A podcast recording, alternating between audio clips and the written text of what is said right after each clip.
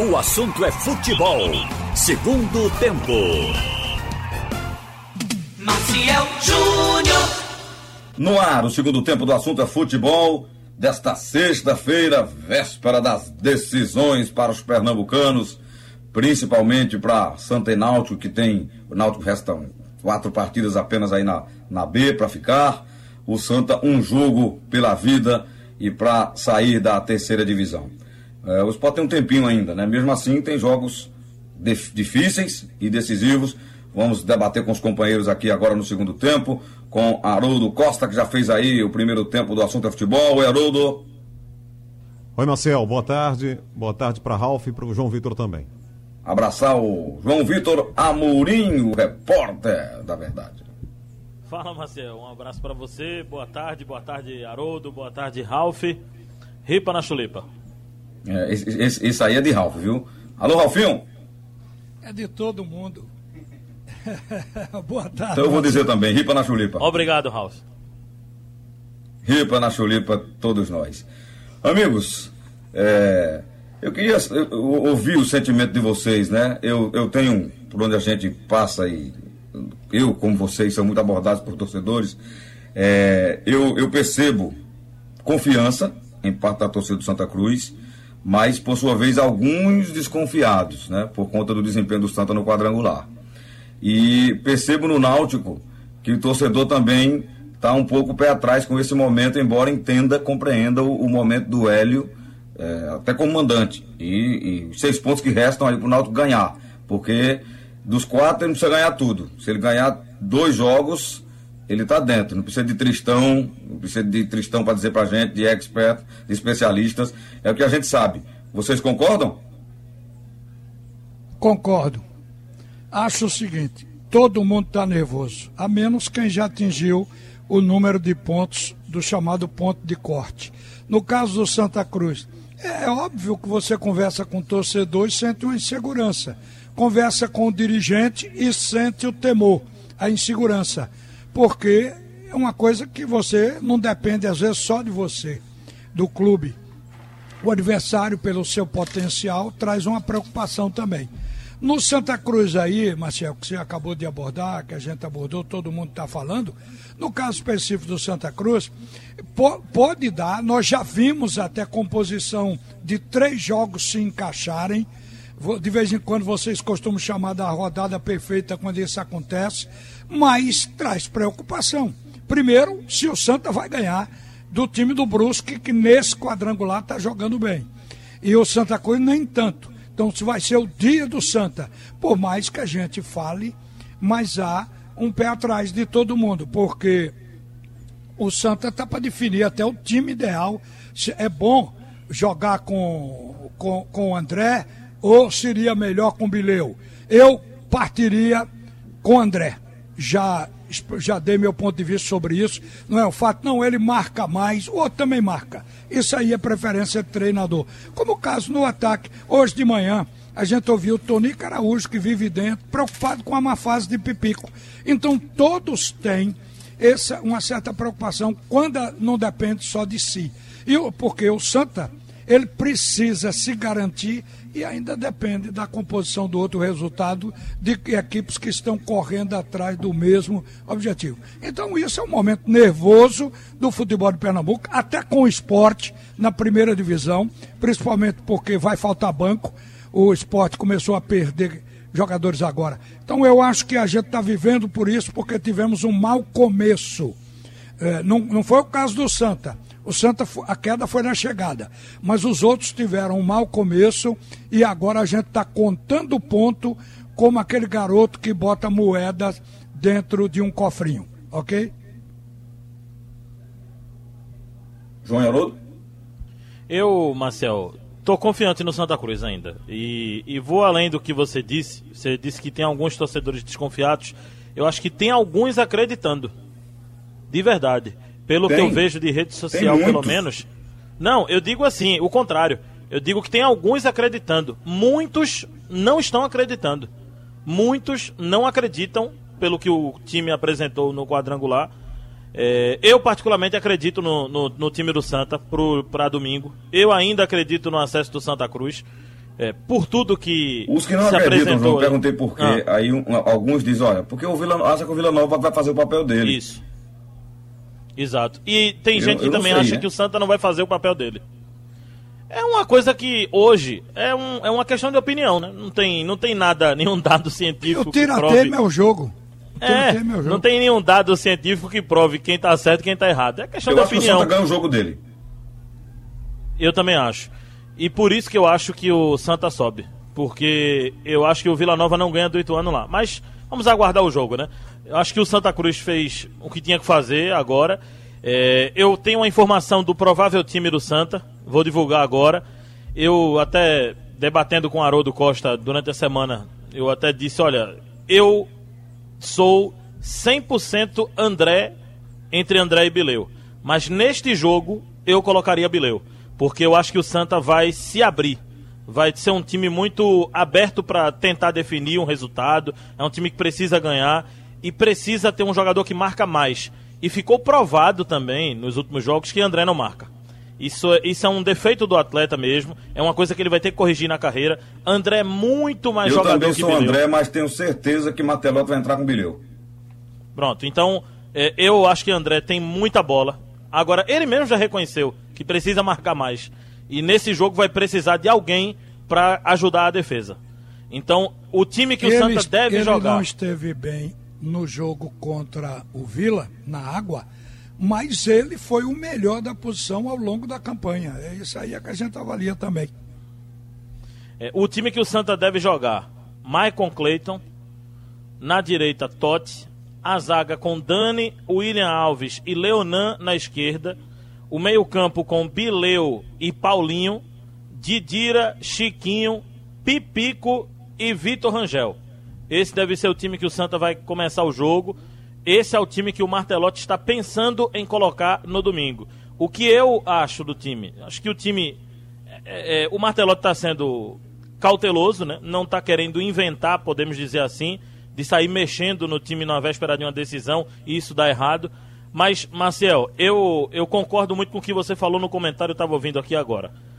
E eu tenho uma opinião parecida. Decisão não se olha adversário.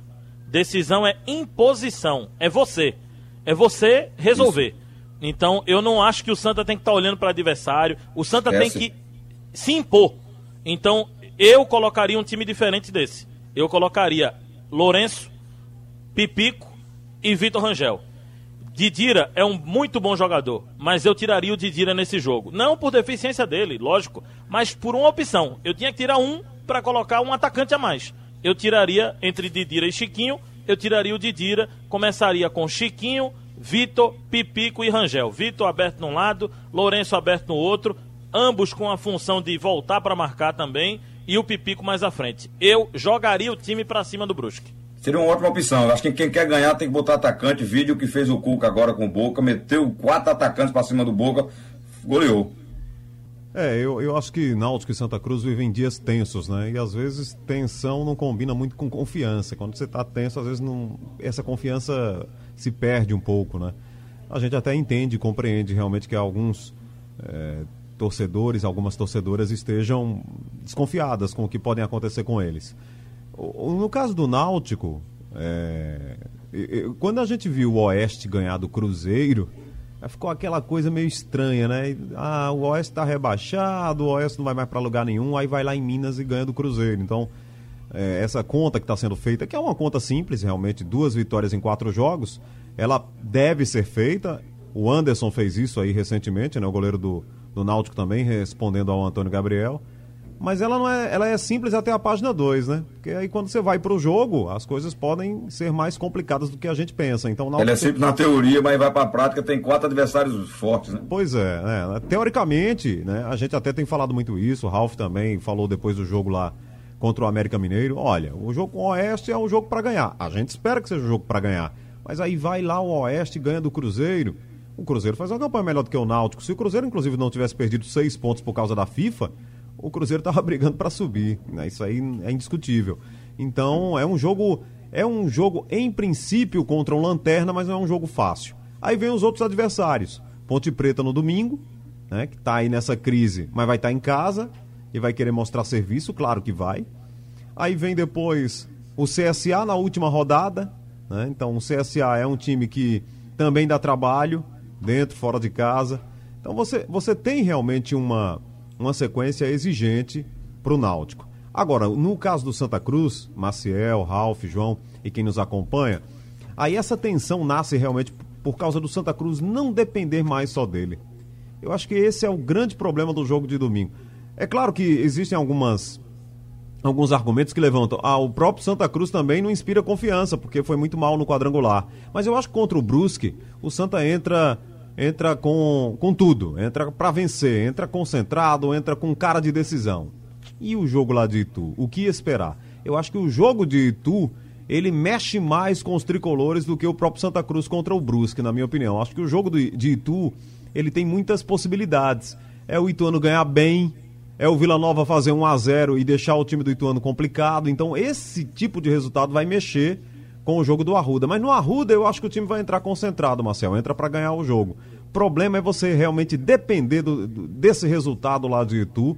Eu estava até fazendo uma, uma comparação aqui mais cedo com o Geraldo Freire, com o Elton Ponce, estava aqui hoje logo cedo na primeira página, e disse o seguinte: imagina o Santa Cruz fazendo o melhor dos cenários, né? O Santa Cruz fazendo 1 a 0 com dois minutos de jogo. Aí o jogo do Arruda fica blazer, né? O Santa tá ganhando, é só ficar ali administrando da melhor forma possível, com toda a experiência que tem, aí fica só ouvindo o que tá acontecendo lá em Itu. Enquanto tiver empate, tá bom. Se o Ituano fizer um gol, ok. E se fizer dois, aí já não tá ok. Então, veja que esse jogo lá de Itu, ele mexe muito, ele vai Por mexer isso que muito. tem que focar no jogo daqui, né? É, ele vai Os mexer. jogadores, torcedores vão acompanhar a gente, mas a- o time. É verdade. E tem uma coisa, E eu tava ouvindo o Dani Moraes, só pra fechar, João, Maciel, Ralf. O Dani falou sobre isso. Disse, a gente pode ter até uma mudança de postura de jogo, dependendo do resultado lá de Itu. Veja que ele pode acabar interferindo no jeito do Santa Cruz jogar. E não, der, não é pra mexer, né? É pro Santa Cruz entrar concentrado pra ganhar do Brusque. Eu acho que tem um fator aí que vai deixar o Santa Cruz mais concentrado para esse jogo, que é o fator de não ter torcida. Com certeza, com o estádio cheio, o jogador ia perceber na hora que saísse um gol em Itu. As reações, né? É, o, o, o jogador só vai saber mesmo do resultado no intervalo e depois do jogo. Porque, é, claro, que o, o Marcelo Martelotti vai estar acompanhando, né? Ele vai saber, alguém vai estar informando o Martelotti. Porque o time pode precisar de mais um gol e aí ele diz: Ó, estamos precisando de mais um gol. Agora, o jogador mesmo, ele só vai acompanhar quando o jogo parar. Então, é, esse fato de não ter torcida pode ajudar o Santa nessa questão, de focar só na partida dele. Agora o jogador se liga também. Eu me lembro aqui de uma partida assim, que o jogador ficava perguntando da pista no tempo que podia entrar. É porque ele viu o comportamento, né, Ralf, da torcida. Mas hoje nem pista tem mais, né? Não tem, ele ficava perguntando como é que tá lá. O repórter é tá fica lá? nas sociais, né? Não, é, você- o jogador, todo mundo se envolve num caso como esse. Insegurança nessa hora é normal. Eu não estou censurando quem está na dúvida. Está na dúvida, mas está com o coração pedindo para que dê santa e que dê empate no outro jogo. Quer dizer, É isso. uma coisa é você querer, outra é ter certeza de que isso vai acontecer. É a dúvida. E a dúvida, nesse momento, cabe para todo mundo. É até natural, É, né? Que aconteça que essa dúvida. Santa né? E Vila Nova dependendo do outro, o Santa fez aquele acordo com o Goiás e tirou Vila e Bahia, né? Do acesso da B para A. Subiram Santa Cruz e Goiás. O Vila tem meio que o Santa atravessado, né? É, a imprensa de lá tem falado nessa a- atravessado na garganta, como dizia aquele personagem Tico Anísio, o Vila Nova tá com Santa porra aqui.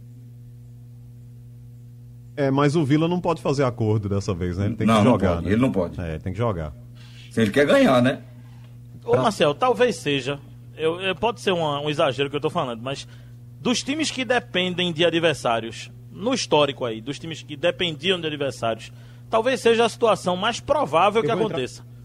Porque se você observar dos times que dependiam de adversários, sempre era um time de fora, é, é, um visitante ganhar o jogo. É, ou ganhar de um time forte fora de casa. Agora é o mandante ganhar ou empatar. Então, é, é, não é uma Mas o coisa de um mandante desse outro quadrangular planeta. do né? Santa foram péssimos. Eu pedi desculpas aos ouvintes, me desculpar também com os patrocinadores, né? Que a gente chama aí na, na abertura. que são aqueles que acreditam no nosso trabalho, que estão sempre ao nosso lado aí, e entendendo que houve um lapso da minha parte que eu assumo e siga em frente. Vamos lá. É, Alexandre vamos Ferrer. falar do esporte agora, Ralf, João e, e Ô, Marcel. Oi. O nosso Alexandre Ferrer, que estava esperando também a, a citação é, da Pitu, ele também estava focado com certeza naquele nosso debate, viu? Porque ele deve estar preocupado em o Santa subir ou não, viu? Porque os, ele, como o grande tricolor que é, né? Deve estar preocupado com o jogo também. É. Um abraço Olha, a todos. Eu, eu todos, queria só né? dar É. um arremate Oi, oi, naquele assunto anterior, que a gente abordou várias coisas. Por exemplo, no fato do Oeste parecer ficar mais perigoso depois da vitória sobre o Cruzeiro. O Cruzeiro é o segundo pior mandante. Então, o pior mesmo é o Oeste. O depois vem o Cruzeiro. Mas por quê? O que o Cruzeiro está nessa. Porque tem hora que briga por salário, tem hora que se diz na imprensa mineira que o técnico vai embora porque até agora não recebeu um tostão. Então a situação do Cruzeiro altera o que se vê dentro de campo, porque a qualidade do Cruzeiro é maior do que a do Oeste. No entanto, tem essas coisas que influenciam eh, na, na vontade de jogar. Então, isso é uma coisa que a gente também não pode superestimar time do Oeste. O Náutico, com o Oeste dentro de casa, véio, se ele não ganhar do Oeste, que é o Lanterna, então o Náutico vai encontrar razão para não ficar na Série B. É isso que eu vejo também. Você tem que acreditar no veneno. É uma situação diferente do Santa Cruz, porque não precisa pensar no outro a não ser nele. Que ele ganhando as dele, ele chega lá. Agora, uma outra coisa aqui que eu queria arrematar era isso aí. O, o, a rodada perfeita pode acontecer para o Santa Cruz, como aconteceu para o Náutico.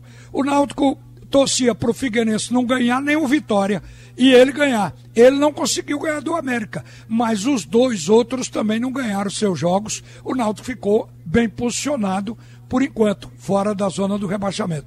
Então, se dois resultados ajudaram um clube, porque um só não pode ajudar o Santa Cruz? Se você pegar por essa vertente, aumenta o seu grau de confiança. Isso é bom psicologicamente até a bola rolar. Então, até a bola rolar, acredito que já aconteceu várias vezes e pode acontecer de novo. Ok. Eu, eu vi o, Cruzeiro é aquela história do time grande jogando a segunda divisão, ou, ou quando cai para uma, uma terceira, como foi, o- foi o caso do Fluminense naquela, naquele período, né? Lá atrás. É, que, e, e da maneira como o Cruzeiro caiu, né? Elenco esfacelado, mergulhado em dívidas, crise política, crise financeira grande, grave. É, começa a competição com seis pontos a menos e chega num- numa, na tabela, daqui a pouco está no meio, ainda tinha matematicamente a condição de somar pontos para subir, daqui a pouco ele viu o- os pontos esvaindo e só chegaria a 59. Os jogadores começam a não acreditar, a perder um pouco do foco e tal. Eu acho que foi isso que aconteceu, né? E sentiu. Não é que o Ontem, Oeste está jogando, como o Ralf disse, tem razão. É claro que o Náutico tem que respeitar, né? Mas não é que o Oeste virou o maior time do mundo porque do Cruzeiro lá. O Cruzeiro está num momento péssimo. E é o segundo pior mandante, sim. É um time que não reuniu forças porque é, caiu com, com esses pontos negativos que minaram a campanha dele. Aí começou a trocar de técnico também, que é a receita péssima para poder chegar a algum lugar. Todo E o mundo viu. Rafael Sobis disse ontem na entrevista que as pessoas não sabem 10% do que está acontecendo no Cruzeiro. Pois então é, imagine você vê, o como é que tá internamente. influência, né? Tá na cara que tem. Oi, para na chulipa agora, Marcel. É. Você queria falar de que olha- Olhar clube? para para ele, né, pro, pro, clube, pro time dele, pro Oeste e fazer sua pontuação. Eu vejo condição sim do Náutico ganhar desse Oeste em casa, como ganhou de Cuiabá, como enfrentou bem o América, embora não tenha ganhado o jogo do América de Lisca, líder, jogou, jogou criando situações. E pode ganhar sim, como pode ganhar do CSA. Eu estou falando dos dois jogos em casa. E até fora, o próprio Cruzeiro, o Náutico pode ganhar dele lá. Jogando como está jogando, o Náutico jogar como jogou com a jogo Chape, jogou com o América Mineiro, pode ganhar o jogo lá sim, como o Oeste ganhou. Quem analisa futebol, você tem que ter alguma coisa anterior para ancorar a sua previsão de futuro imediato. Por exemplo, o que é que ancora a ideia de que o Náutico possa obter os pontos desses quatro jogos, ganhar dois. É o fato de que ele enfrentou as duas melhores equipes do campeonato e mereceu ganhar. Não ganhou, obviamente, por falta de uma boa finalização, mas jogou bem com a Chape, jogou bem com a equipe do América. Foi um partidaço ah, o jogo contra o América no nível da Série B. Então isso é que faz acreditar que o Náutico pode. E se não acontecer, é do futebol, porque todo mundo sabe que no futebol não tem 100%. Você está sempre dependendo do imponderável. Um, um coronavírus estraga um jogo. O Guarani sofreu isso na pele agora, sem nove titulares diante do Cuiabá. Então isso muda o curso de um campeonato. Mas dentro das questões lógicas, como se dizia, de pressão e temperatura, o Náutico tem condições de arrancar sim os 50% que se espera dele. Verdade. O outro jogo da noite foi uma goleada, Haroldo. E a gente viu lá o, o Cuiabá meter 4 para cima, 4 a 0 né? E com o direito a golaço do Elton, né? Pois é, apesar das oscilações, o time do Cuiabá continuou sendo um time competitivo, né? Ele já tinha conquistado um bom resultado com a Ponte Preta e aí aplica esse 4 a 0 no time do Guarani. Que é um jogo que cá para nós não respeita a tradição, né? O Guarani já foi campeão brasileiro, um Guarani de tantas histórias, primeiro campeão brasileiro do interior e de repente vem um time jovem como o Cuiabá e faz um negócio desse aí na Série B, um 4 a 0 Mas futebol não é análise Teve não é o só... problema da Covid, né, Haroldo? É, e o futebol não a análise não é só a história, né? É o momento. O futebol é o momento mesmo. O momento do Cuiabá era melhor e fez esse 4 a 0 aí no time do, do Guarani. O Cuiabá faz um bom trabalho, né? O Cuiabá faz um, um grande trabalho, na verdade. A gente avalia muito bem esse time do Cuiabá, né, Marcel? É, esse jogo foi a gente pode titular o jogo que o, o a Covid-19 destruiu o time do Guarani. Tinham dois jogadores no banco apenas e teve um surto de 17 atletas do Guarani. E um foi expulso final. com 10 minutos de jogo. Pois é, você não pode cobrar de um time desse. É uma mera casualidade. Aconteceu com o Guarani, já aconteceu com o Goiás também no início no Campeonato Brasileiro. Então isso pode acontecer e desmanchar todo um planejamento. Mas isso outra é coisa, é o imponderável. Olha, né?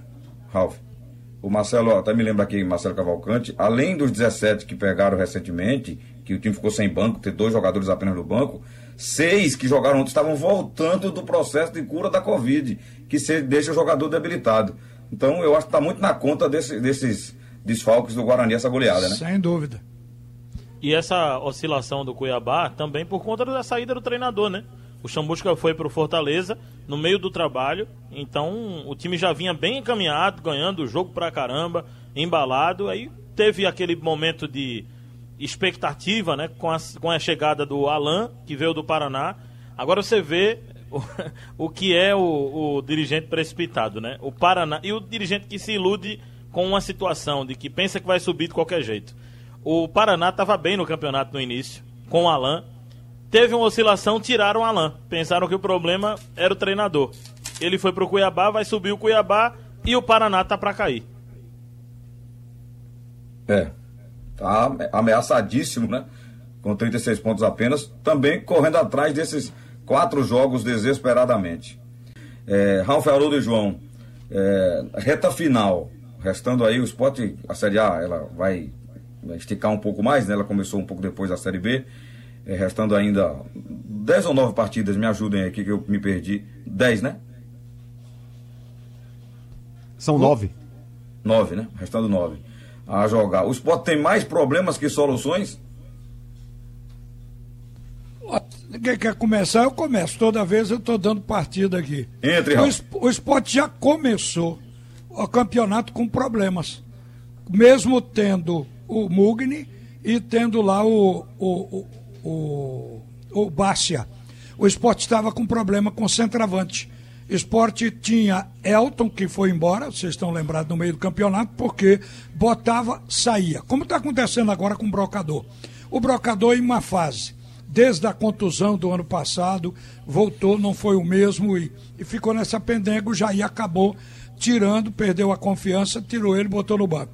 O esporte trouxe o Mikael de volta lá de Sergipe para ver se empolgava o Jair. Jair viu imaturidade no jogador. Foi buscar um atleta na base, e acabou trazendo o Popó, e o Popó também não inspirou a confiança do Jair. Então, desde então, o time do esporte joga sem o centroavante. Olha, o que isso faz de diferença? Não seria o Popó um lutador? Esse Popó pode ser lutador também, mas não é o que luta. Então, veja só, eu vejo por aí o enfoque de que o esporte briga para se suprir, ou seja, para se superar desde que a competição começou. Talvez por isso o Jair que pegou o esporte na 17 colocação, portanto, na zona do rebaixamento, ele optou por ferrolhar. Porque quando você não conhece um time e esse time está instável, primeiro você cuida da cozinha. Isso é uma lição do Eduardo Batista aí no esporte. E o Jair começou a jogar assim, prosperou. Quando ele resolveu abrir o time, os problemas automáticos de ataque apareceram. O esporte não tem hoje. Tem um Thiago Neves que é para jogar mais dentro da área do que na criação. O esporte não tem um meio-campo criativo, o esporte não tem esse homem. O Jair está suprindo, foi suprindo como pôde. É, pode ser até que ele agora volte a jogar com três volantes e não vai mudar muita coisa, porque o problema do ataque ele ficaria insolúvel até o final da competição. Então acho que o esporte tem problemas desde o princípio e é um time que se supera a cada rodada. É um time incompleto, por isso que a gente disse aqui que o Jair tirou leite de pedra até agora. É, eu ia falar justamente isso, Marcel. É daí que nasceu a história do leite de pedra, né? Porque se já tinha um time com suas limitações, problemas técnicos, limitação técnica é muito ligada ao que o esporte não pôde investir, né? Porque não tinha condição realmente de investir. Eu até falei isso recentemente aqui na Rádio Jornal. Um Thiago Neves é uma coisa diferenciada, né? Dentro do contexto, quando a gente pensa que, um, por exemplo, um Thiago Neves foi cotado pelo Atlético Mineiro, veio do Grêmio, é um jogador que tinha mercado aí nesse eixo e o esporte conseguiu fechar com ele. Mas é, com jogadores realmente em má. E até ajudou, né? É. E... Ele fez gols importantes em três jogos, de ele... vitórias magras de 1 a 0 Decidiu três partidas, né? Nove pontos. É. Não, não, não, não se pode nem cobrar tanto assim. A gente cobra não, porque e, ele é sozinho, bom. Né? É, a gente cobra porque ele é muito bom tecnicamente, mas se pegar direitinho, ele tá fazendo a parte dele num time que tem muitos problemas. Então é a, a, frase realmente que o Ralf fechou, que eu estava aqui na minha cabeça, ela é cada dia mais, digamos, confirmada. É o leite de pedra, e aí o que é que ele vai fazer contra o Fluminense? O que é que ele vai fazer contra o Corinthians? Vai fechar o time, na minha opinião, e tentar jogar realmente por essa bola, que o Dalberto esteja aí numa, numa noite inspirada, que, um, sei lá, um Marquinhos possa fazer um, uma, uma diferença. Você vê, são jogadores que a gente olha assim e fica esperando, né, Marcel? Que eles eu possam, um amigo, possam decidir a partida, mas será que eles decidem? A Ventura nem as pedras tem, ele tá arrumando leite com outra pessoa.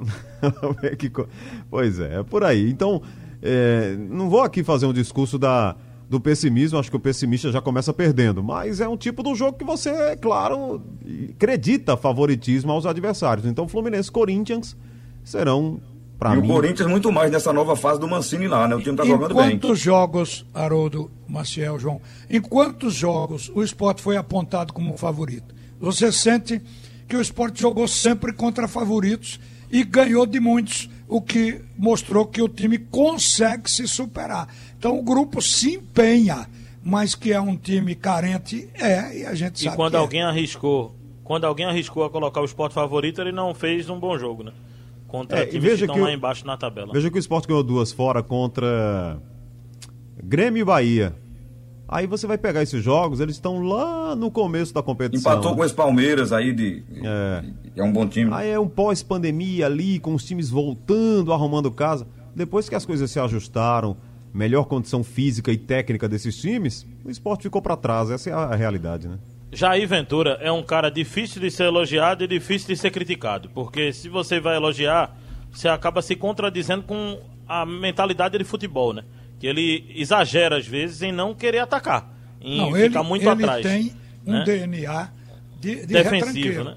É. é. agora é muito difícil tem. criticar Mas... Jair também, porque o time é muito limitado a Você tá equipe tá com diversos problemas financeiros. E olha o que tem aí na reta final. O combo que ele ganhou na reta final. Perder Mugni e Gomes. Eu até acho que, que Gomes um foi muito né? por conta. É, foi muito por conta dele o Gomes. A gente poderia, a gente poderia dizer o, O seguinte. Gomes deve ter ficado chateado com ele. A gente poderia dizer o seguinte, João, Ralf, Marcel, que o Jair gosta de times compactos, digamos que ele gosta de futebol reativo, mas ele não tem lá na frente os caras pra fazer o jogo reativo pra ele, né? Isso. Esse é o problema. Ele, ele verdade. na, na verdade, talvez a ideia do Jair seja: eu gosto de times que se defendem bem, que tenham compactação, que, que saibam se defender. Mas se esbarra na limitação. Aí quando chega lá na frente não tem um cara que decida. Aí não tem esquema que funcione, Olha, né? É difícil você abrir a boca tivesse elogiar e três criticar. volantes, se Jair tivesse três volantes modernos, o volante moderno é aquele que pisa na área do adversário, né? aquele só que só se defende. Se ele tivesse, ele armaria o time a contento. O problema é que o esporte também costura no meio-campo, porque fazer trans- transação ou transição com os volantes que o esporte que- tem, é preciso muita paciência. Tem jogo que acerta, tem jogo que erra tudo. Então, ele convive com isso. E outra coisa, ele tem um discurso de defesa desses jogadores o tempo todo que o faz ganhar o grupo. Eu acho importante. É só pegar a gravação da última coletiva na derrota para equipe do, do Palmeiras, né? Foi. Então, foi Palmeiras ou Grêmio? Foi Palmeiras Ô, em casa. Palmeiras. Pois é. Então, é, é só pegar a entrevista coletiva que você vai ver que ele praticamente não responde nenhuma pergunta que questiona erros de passe e a qualidade dos jogadores. Ele dá sempre uma voltinha. Nisso, ele não dá a resposta que a gente quer, mas ele não está errado. Ele mantém o grupo protegido. Então, com isso, ele vai se superando e o esporte vai ficando na primeira divisão. Só Mas uma me coisa é explicar, certa, porque eu viu? falei. Tendo o time que tem, as limitações que tem, o Sport ainda é o quê? 14 hoje, né? É. É, vou dizer pra você, se ele permanecer por ali, é um título. Totalmente, total título. Agora, só para explicar no momento que eu falei que o Jair tem um pouquinho de contribuição na saída do Gomes, é porque na minha visão, isso não é uma notícia, isso é uma opinião, acho que o jogador ficou chateado com ele por não ter tido oportunidade quando o Mugni saiu. Se Também o acho. Jonathan não estava bem ou não, ok, mas peraí, era o cara da posição, você vai tirar um jogador de outra posição para botar na vaga dele, aí ele Ô, se João. chateou e tomou aquela Rapaz, decisão. João, e esse pé atrás do Jonathan Gomes disse. é desde o começo do campeonato, que ele entrou bem no primeiro jogo contra o Ceará, fez um gol, inclusive, jogou umas duas ou três partidas boas e foi retirado do time inexplicavelmente. Sim, mas isso eu acho que não é o que leva o cara a se decidir. Agora, você entrar num clube e não receber dinheiro, aí é dose pra mamute, né? É, Pesa não ganhar dinheiro e não ganhar vaga, aí é bronca, É, né? nenhuma Nem coisa nem, recebe, nem outra. joga, né? Nem, Nem nem, joga, a nem oportunidade de recebe. fingir que joga. É. Valeu, Haroldo. Abraço. Um abraço, Marcel. A gente preparou aí um fim de semana de muita emoção aí com o Campeonato Brasileiro e vamos estar juntos aí nesse fim de semana inteiro aqui na Jornal, Marcel. Então, torcedor, se ligue no Screte de Ouro da Rádio Jornal, acompanhamento do jogo decisivo do Santa, do jogo do Náutico, da, da, do, da outro, do outro lado, né, o jogo do Vila com o Ituano, com acompanhamento simultâneo ao jogo do Santa Cruz. E aí amanhã tem esporte também. João Vitor, abraço. Valeu, Best. Um abraço. Bom final de semana, João do Pule. Bom Abraço, final de Ralf. semana. Abraço, e aqui cabe dizer a esporte Náutico e Santa Cruz. Ripa na chulipa nesse final de semana. Sugestão ou comentário sobre o programa que você acaba de ouvir, envie para o e-mail ouvinte@radiojornal.com.br ou para o endereço Rua do Lima 250, Santo Amaro, Recife, Pernambuco.